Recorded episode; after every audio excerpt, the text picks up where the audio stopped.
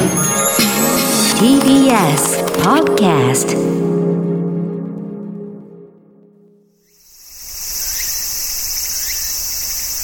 桂宮治。これが宮治でございます。今夜は熱帯夜だから氷の出してよ。何言ってんの？氷のっていつの時代よ？今はアイスのよ。この会話に全く違和感を覚えなかったあなた。シルバー共通一次試験合格です。桂宮治、これが宮治でございます。今週も昭和の風に乗せてお届けをいたします。じゃないよ。何なんだよ、これ。氷のって。氷の使っ、あ、でも俺の時代もギギリあったな。氷の、あ、でも氷の、でもまあ、あの、本当にあの、私が子供の頃におじいちゃん先生がやってた病院とかで氷のあった。あったあった。でもあの時おでこ冷やすっていう時代でしたよね。普通もう今脇の下とか首とかね、あの動脈が 通ってるとこで、ああの当時おでこ冷やしましたもんね。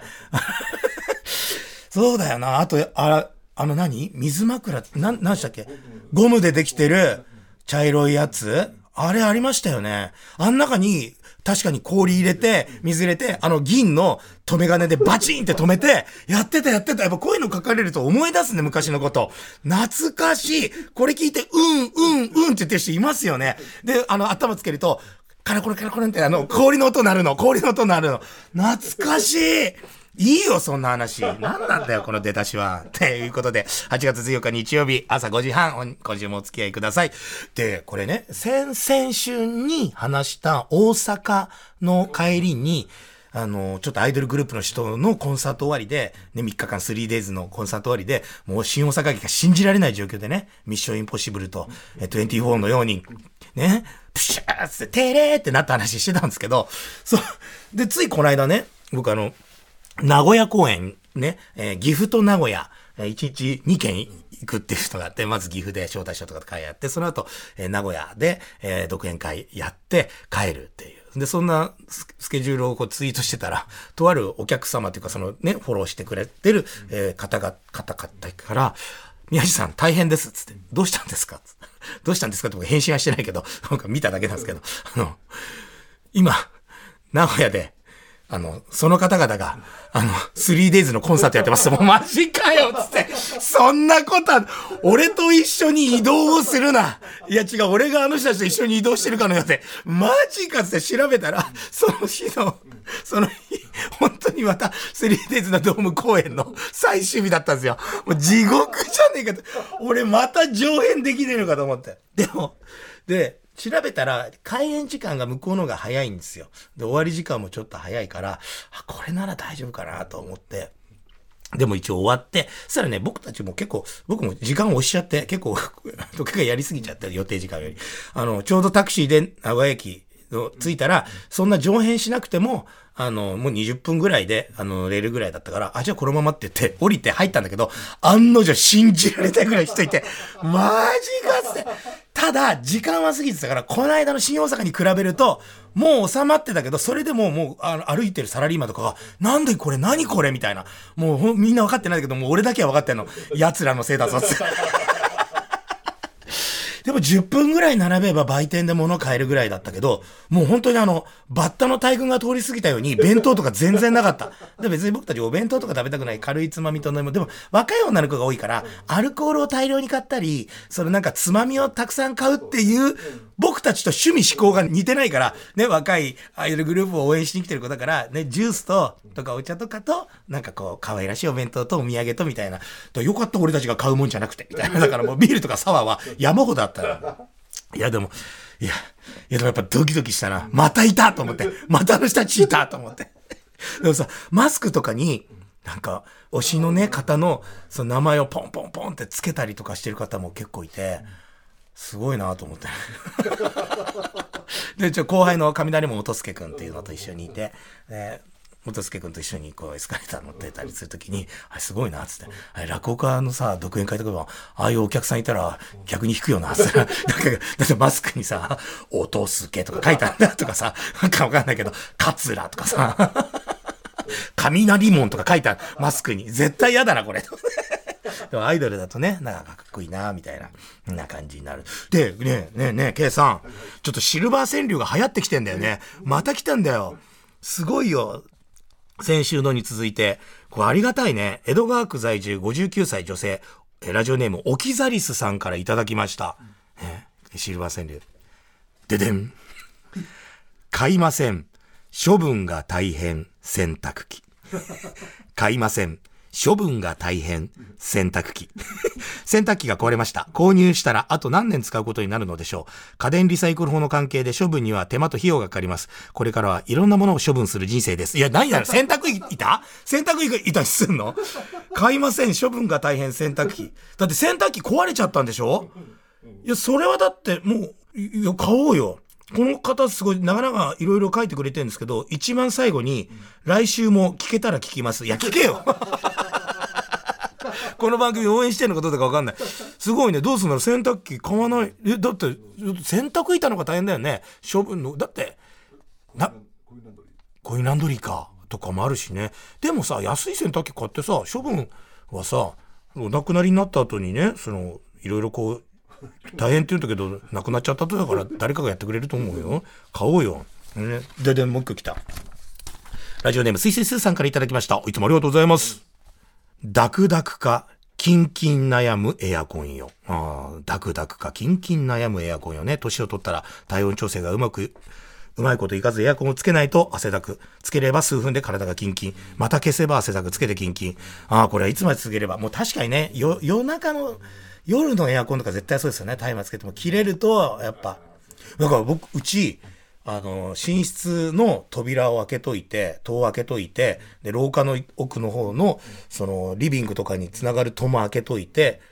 で、そのリビングのエアコンをつけて、で、そっから寝室の方に向けてリビングから扇風機回して、なんか風がこっちに、こう、別の部屋からこう、ほんのちょっとだけ来るような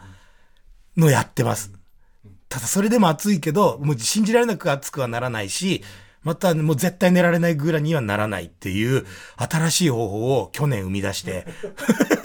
必ず夜中、あ夜寝る時になると、リビングのエアコンはつけっぱなし、いつも通りつけっぱなしにしといて、扇風機をこう廊下の方から寝室に向けるっていう、この方法結構いいんでね、ぜひ試してほしいなと思います。もう一個来てんですよ。ま、やってもっと来てんだけど、これはちょっとね、読んどきたいなと思います。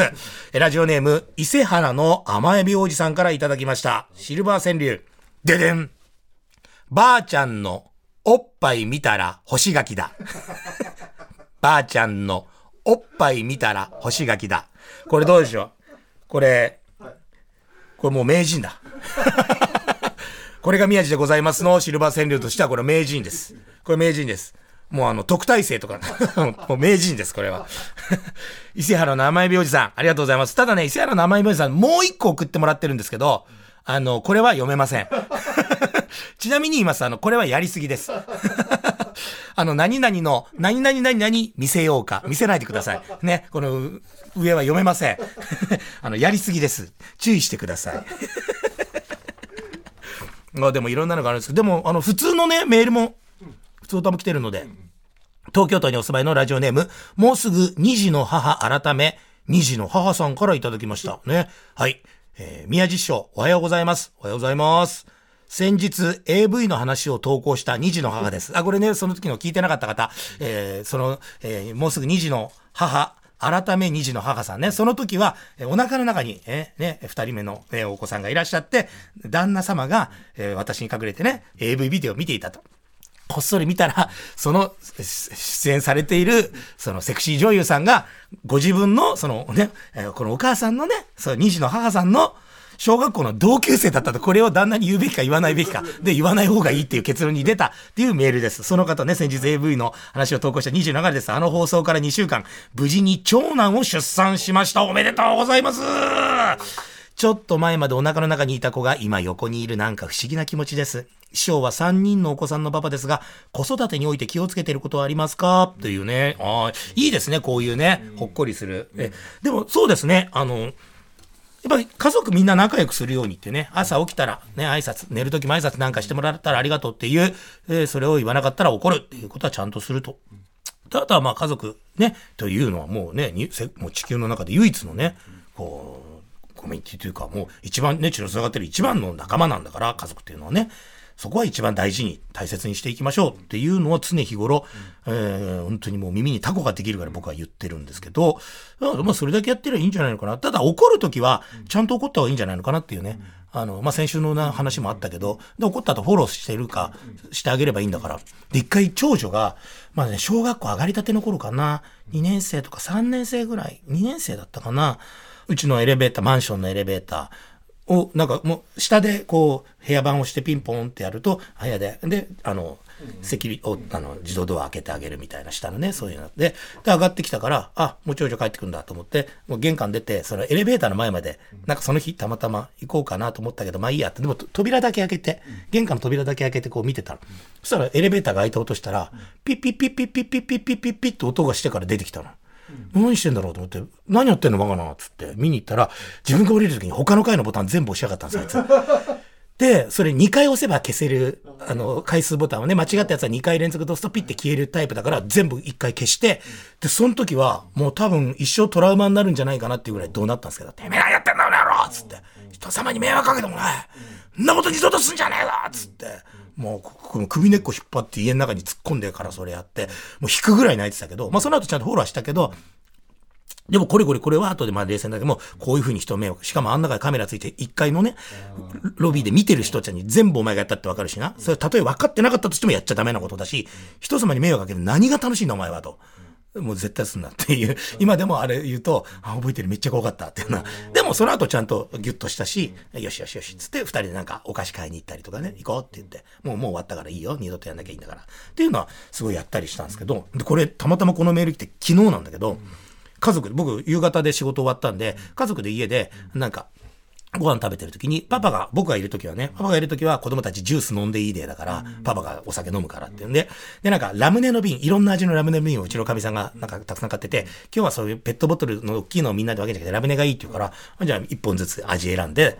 で、自分のその、ちゃんとしたこの食卓のね、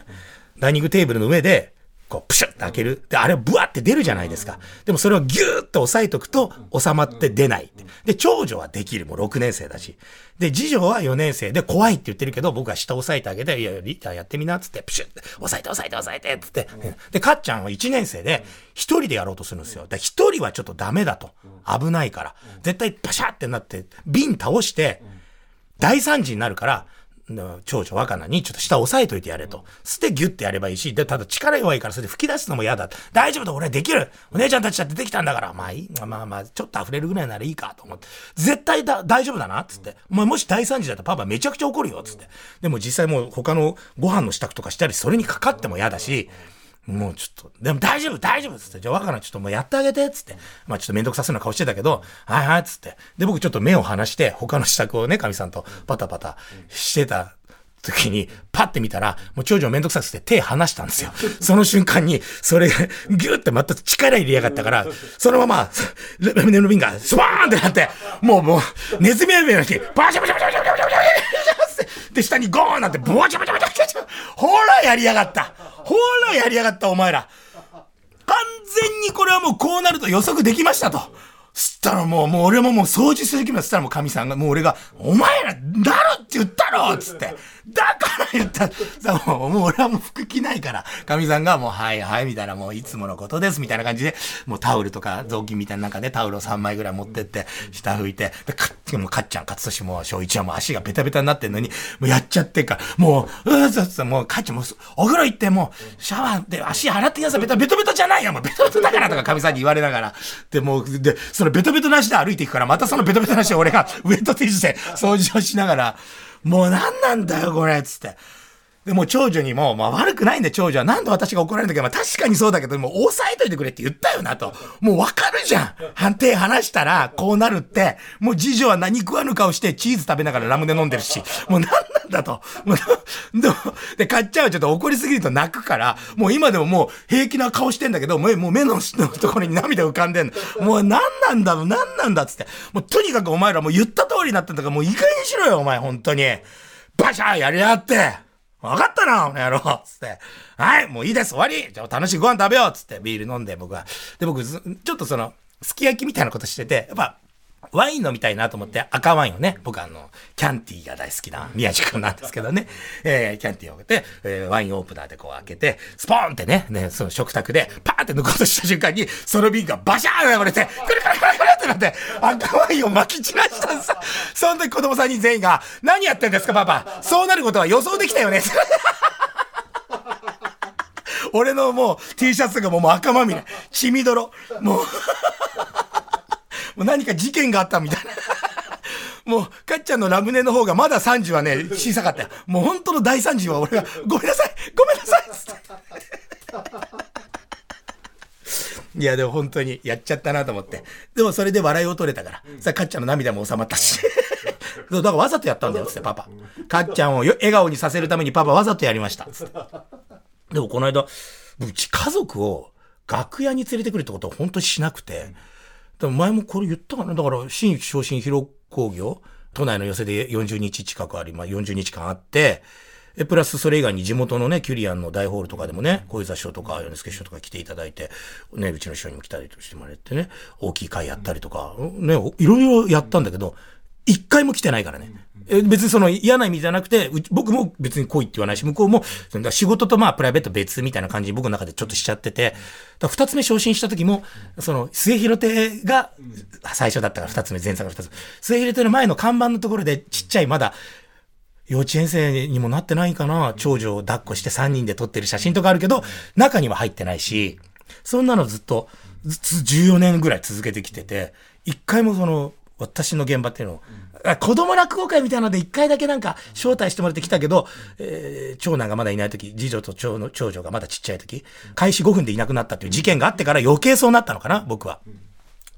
この間、福岡で、あの、独演会、今全国ツアーやってるあ、そうだ、はい、あのー、桂宮治の、禁じられた宮治っていう全国ツアーが今年から始まりまして、今年来年はそんなに数回れないけど、再来年ぐらいから、まあ今スケジュール的なものでね、わっと回ろうかなと思ってるんですけど、えー、今、ぐるぐる回ってて、あの、夢空間さん、夢空間さんのホームページとかにも載ってますし、私のやつにもちょこちょこ載ってるので、えー、ぜひ、全国ツアー見てくださいっていうのと、あ、全国ツアーね、来てほしいんですけど、それの一番最初の大初日が福岡だったんですよ。えー、西鉄ホールかな、500ぐらいのキャパで、もう完売してくれてて、りがたい。で、その日が2時4時ぐらいのね、午後の2時から4時ぐらいまでの独演会で、で、終わって次の日が何もなくて、で、その次の日が、あの、また福岡で毎年行ってる大学の講師っていうか90分の授業を2回やるっていう結構ハードなんですけど、その仕事があったから、翌日が1日空くんですよ。で、夏休みだし、ちょっと思いつきで、来るって、その僕が独演会終わった後、もう夕方空いてるから、そしたら1日半遊べるから、勝手に来て、勝手に帰ればいいじゃん。僕飛行機取ってあげるから。って言って、僕は JAL なんですけど、で J クラスなんですけど、向こうはスカイマークにして、いや、それはそうです、別に。ね、ピカチュウのやつもあるから、ピカピカっていう、ね、スカイマークに当たる時もあるから。で、取ってあげて、で、ホテルも、えー、みんなで泊まれるように自分で手配して、で、僕は、落語会をやってる途中に福岡空港に着いて、で、タクシーに西鉄まで来て、で、中入り中に、あいつらが、だからもう、会館待ち合わせだから、スタッフさんには言ってあるから、楽屋に来るんですよ。さあなんか僕緊張しちゃって、あ、やけに、そうか、初めてかと思って、家族が、が現場にいるのも、テレビとか出てるのはいつも見てくれてるし、応援してくれてるのは分かってるけど、落語会の現場で、パパが何やってるのかって多分知らないから、初めてじゃんと思って、さあも前半、ありがたいこと結構受けてたんですけど、後半滑ったら嫌だな、みたいな 変な感情も生まれてきちゃって、もういいよ、楽屋にいなって来なくていいから、みたいな。で、まあ後半始まると、もう袖が見えて、袖にもう3人がカチャカチャカチャカチャしてんの見えるんですよ。そう。で、まあ初めてこう子供が来てんですよ、つったら客席もわーとかなって、来るかい来るかいとか言うと、やだやだみたいなのもあって、まあ出してないんだけど、でもお客さんもいい反応してくれて、あ、パパってこういう仕事をちゃんと現場で講座でやってるんだっていうのを、まあ、全部じゃないけど、こう行ったり来たりしながら、特にやっぱ一番下がよく見に来てくれてたかな。うわ、あ、もうなんか、あ、一応ちょ、父親の背中をね、そういえば500人ぐらいのお客さんがわーわーなって、トントントントンってなるところを見せられたんで、あ、こういう仕事一応ちゃんとね、テレビ以外にもしてるんだな、ね、っていうのを見せられて、それからね、なんか意外とね、教授とかがね、すごくなんか尊敬してくれるようになったんですよね。あ、なんか、いや、今までも別に馬鹿にされたりはしないし、パパすごい頑張ってるっていう風な態度で、やっぱり、うちは神さんがそうしてくれてるから、子供たちはなんか、もう、いや、うぜえよ、もう、太ったおじさんが、とか言うけど、やっぱパパは仕事してくれてるし、あちゃんとこう、頑張ってくれてるんだ、みたいな感じではいてくれてて、で、長男とかももうなんか今、あ、なんか、俺がサングラスとか、夏だからちょっとね、買ったりとかなんかを買ったりすると、あの、なんか同じものを買いたがるんですよ。100円ショップとかでもいいから。なんでって言ったら、パパを尊敬してるからって言うらしいんだよ。俺の前では言わないのに。お、いいじゃんと思って。あやっぱ職場って、ちょっとやっぱ見せるべきなのかなって。なんかちょっと、ちょっと思ったな。でもやっぱ、ワインをこの間ぶちまけたことによって、それが多分マイナスになってると思うけど、せっかくプラスに積み上げていったのに、ワインをぶちまけたことによって、全部ダメになったのかなと思いますけど、なんかね、でもなんか、あ、父親ってどんな仕事してんのかなって、口だけじゃなくて、やっぱ現場で見せるべきなのかなっていう。うん、ということで、まあ一曲聴いてもらいましょう。なんと本日は、今和の清志郎師匠でございますね。今和の清志郎師匠で、パパの歌。聴いてください。今はの清志郎師匠でパパの歌でした。ありがとうございました。やっぱいいっすね。昼間のパパはちょっと違う。昼間のパパは光ってる。え、ハゲてるから？みたいなね、俺は。ハゲて、ハゲて光ってんねみたいな。そうなんでね。やっぱ、あ、そうかっていうね。うちは実家が、あの、お肉屋さんとか、ステーキハウスがやってたから、下、お店出るのはね、あの、建物一緒だったから、父親がどういう仕事してんのかっていうのはね、全然知って、母親もどういう仕事してんのかって知ってたから、あれですけど、やっぱ外で仕事してる人たちはね、家でぐうたらね、ビール飲んでソファーで横になって、ね、ママに叱られてるパパしか見てないから、だからね、飼ってる犬は、その父親を一番下にするんだよね。お前のペットフード買ってやってんのはさ、このパパが外で仕事、でも犬はわかんないからね。パパが外で働いてる。うちは犬飼ってないけど。いや、まあそんなこと。でも自分のな、子供の時もまあそうだったもんな。でもやっぱ、でも俺ほんとダメな子供っていうか、全然宿題とかやんなかったな、夏。やりました？ちゃんと。やってないでしょ？最最終、そう。最終日にやるからまだいいですよ。最終日にだって終わんないもん。何一個や、何一つやってないから。落語家になってもネタおろしの前日に まだ何もしてないっていう時あるからな。夏休みの宿題と同じような感じ。でもうちの子供たち結構やる。かっちゃんはなんか、くこの間ほんとちゃんとやるんだよな。一番やりそうな次女が一番やらないっていうことに最近かみさんと気づいて、あれ、りーちゃん一番やりそうだと子供の時から育ててきたけど、あいつ一番やんねえな、みたいな。いや、ほんと。いや、でも、なでもなんか、あんまりこう合宿とか、なんかいろんな習い事とかやってるけど、今ね、このご時世だし、どっかにこう団体でこう合宿行ったりとかしないけど、昔ってそういうのあるじゃないですか。僕、だ野球好きで今、甲子園ね、真っ只中、ね、先週も話しましたけど、あの高校勝ちましたね。強かったね。いや、だから、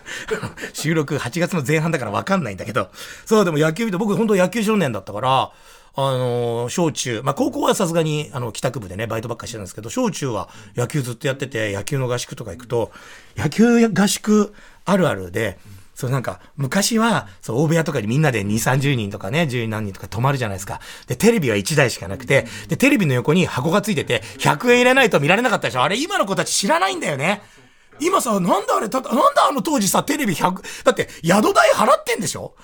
宿代払ってんのに、テレビ見んのに、15分とか30分とか1時間とか100円取るっておかしいん。で、あの、もうさ、せその、コーチたちは出してくれないからさ、みんなでさ、中学生のみんながさ、お小遣いから全員100円、同じ枚数出して、その、テレビの箱の上に乗せてさ、で、ガチャッとか入れてさ、でさ、あの、たまにはさ、その、ホテルとか民宿によってはさ、ちょっとこう、アダルトっぽいのがさ、見れたりすんだけどさ、子供が使うとかってかさ、ザーってなんだ、なんだこれとか言いながら。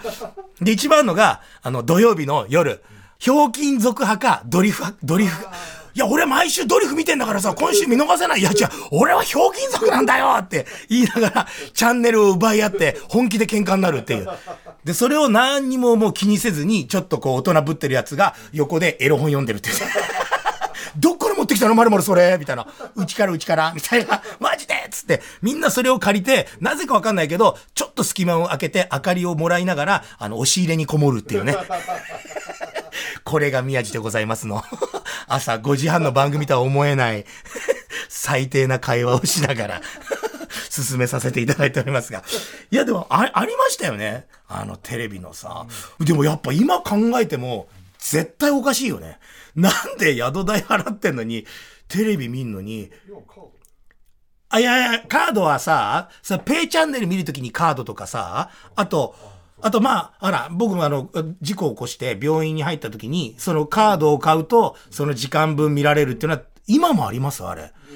病院には今あるんだ。いや、でも当時僕たちがそのカードじゃなくて、まだそんな時代じゃなかった。俺、どんだけ年取ってんだろう。